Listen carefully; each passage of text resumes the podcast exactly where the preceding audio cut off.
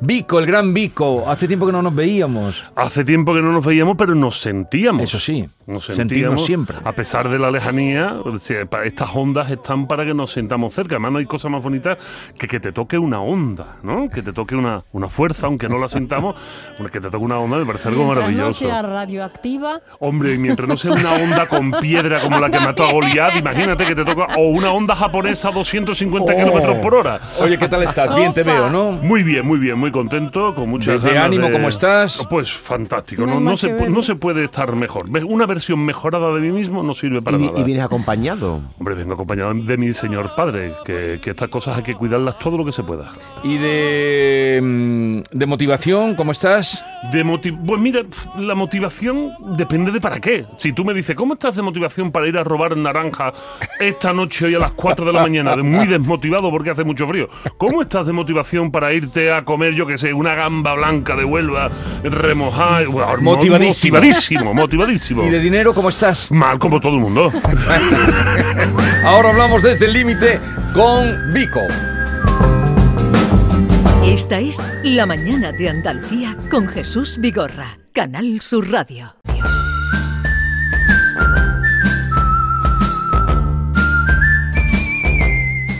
Desde el límite con Vico, hoy sobre la libertad, porque Argentina ha elegido presidente a Javier Milei, lejos de afinidades o no, lejos de críticas estéticas por sus modos, por sus gestos o, también por su aspecto. Milei enarbola la bandera de la libertad que suena siempre hermosa, aunque no sepamos bien de qué habla.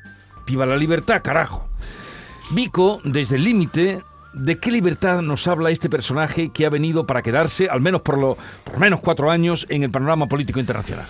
Pues eh, vamos, vamos a ir de lo concreto a lo general. Vamos a ir de este personaje que, eh, que nos ha asaltado los medios de comunicación y que si te has fijado no hay nadie que realmente eh, le esté poniendo su nombre justo. Lo llaman ultraderechista, lo llaman ultraliberal, pero nadie está dando la nomenclatura. Y sí existe, esto es muy interesante. Lo que pasa es que es una nomenclatura que hace tanto, da tanto miedo, da tanto miedo en sociedades democráticas cuando aparece la palabra anarquismo que, que no se le ha dicho, nadie le ha puesto, nadie le ha puesto la etiqueta a este hombre. Y hay que explicar que hace más de 200 años, personajes como Proudhon, etcétera, empezaron a desarrollar la idea del anarquismo, una idea política de, de noción de civilización, que no de Estado, esto es muy interesante, que no de Estado, por la cual se abogaba inmediatamente a la responsabilidad de cada individuo para poder vivir en sociedad sin hacernos daño los unos a los otros.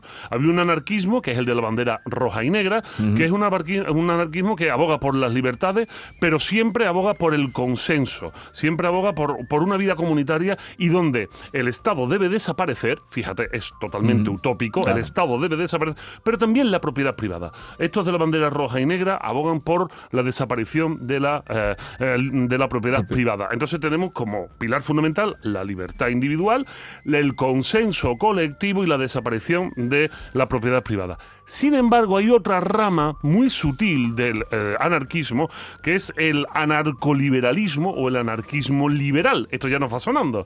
¿Qué colores son el anarquismo liberal? Los colores son la bandera aurinegra, o sea, la bandera dorada y negra. ¿Cuál es el logotipo emblema de Javier Milei?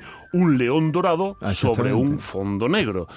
Esto es un guiño para el que sepa un poquito de historia, de Ajá. historia de la política y entienda.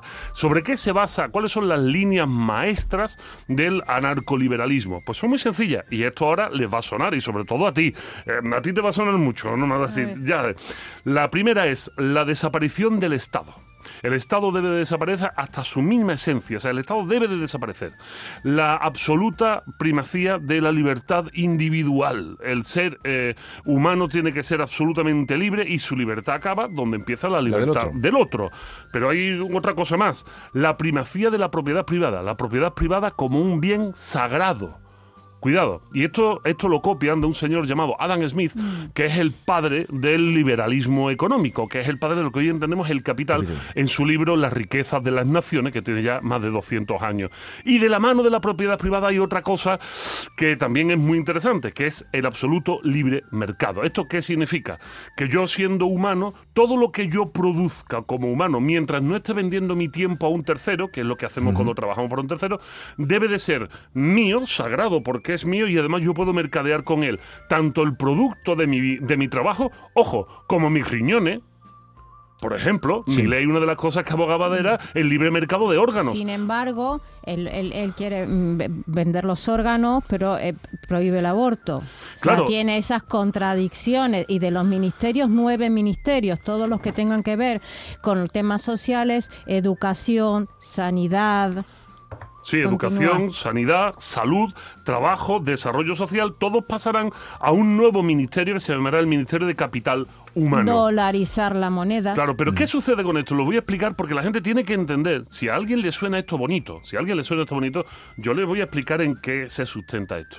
Esto se sustenta en la idea de que no nos vamos a hacer daño los unos a los otros. Esto es una es utopía. Una utopía total. Porque quiere vender armas. Claro, esto es una utopía. De hecho, voy hacia allá. No, no, No, no, perdón, no te me que- adelante. vale. Voy hacia allá. De hecho, una de las patas fundamentales es la desaparición del Estado, pero desapareciendo el Estado también desaparece, atentos, a- desaparece el ejército y las potestades de defensa se convierten en potestades privadas y desaparece la policía.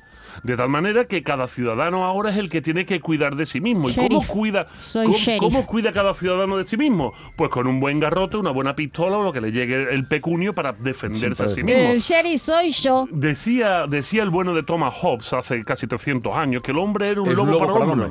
Y sin embargo, Thomas Hobbes llega a la conclusión de que para que no seamos un lobo para el hombre, debemos de establecernos bajo el paraguas de un Estado, por el cual nosotros cedemos la posibilidad de defendernos a cambio de que sea el Estado el que nos defienda a nosotros. Pero también le cedemos al Estado la potestad de ejercer la violencia. ¿Violencia contra quién? Contra todo aquel que se levanta en contra de los demás. Y entonces, popón, porrazo.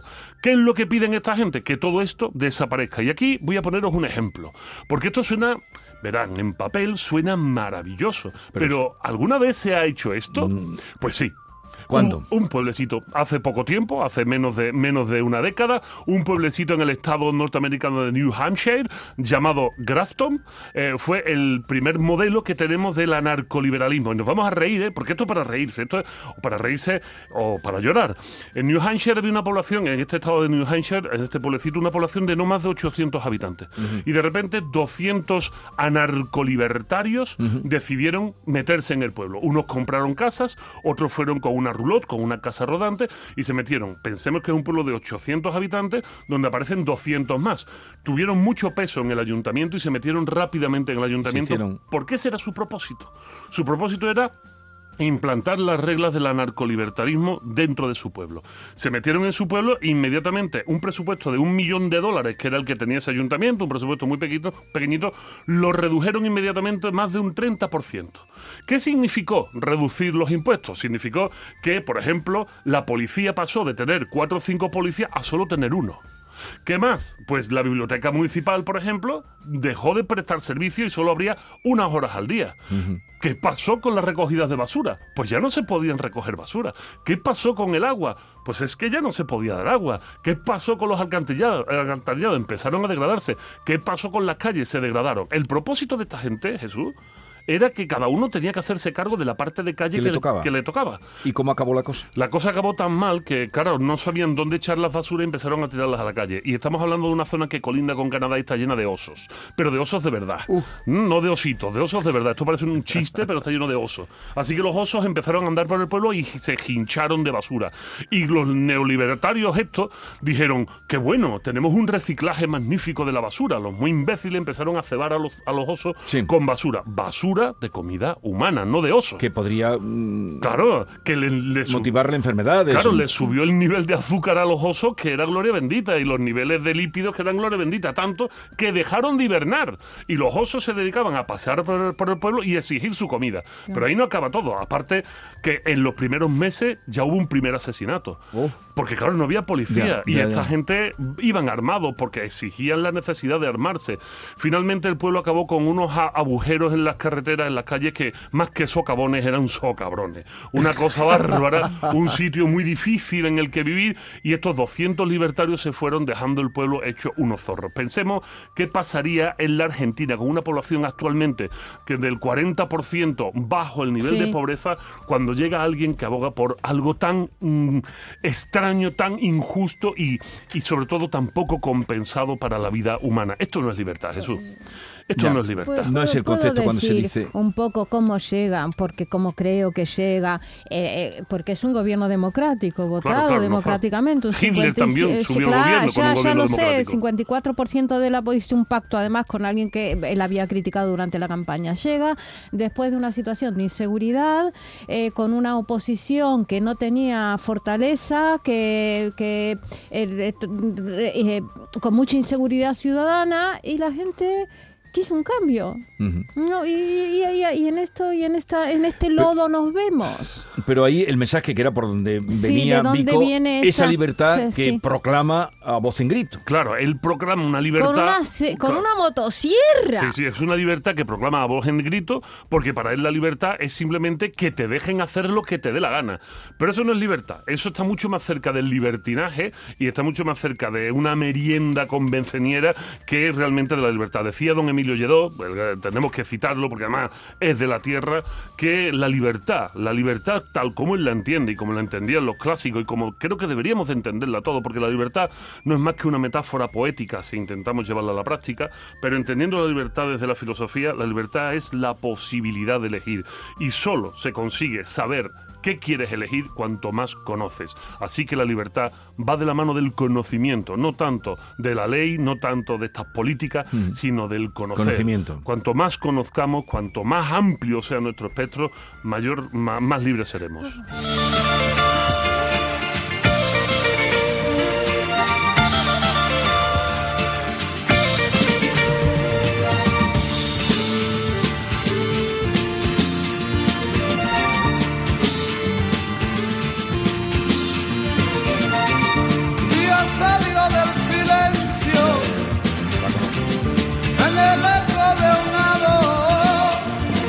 Sí. Mediados de los años 70 sale esta canción Rumor, se oye un rumor por las esquinas que anuncia que va a llegar el día en que todos los hombres juntos podrán caminar. La guitarra a la mañana le habló de libertad. Esto es mucho más libertad desde la que hemos estado hablando, Sí. porque esta es la libertad en la que juntos todos los hombres, ahora el lenguaje nos obligaría a decir todos los seres humanos, podrán caminar. Y esto es, podrán progresar, pero juntos, cada uno con sus diferencias, cada uno con sus formas de pensar, pero el conocimiento da libertad y esto nos permite estar juntos.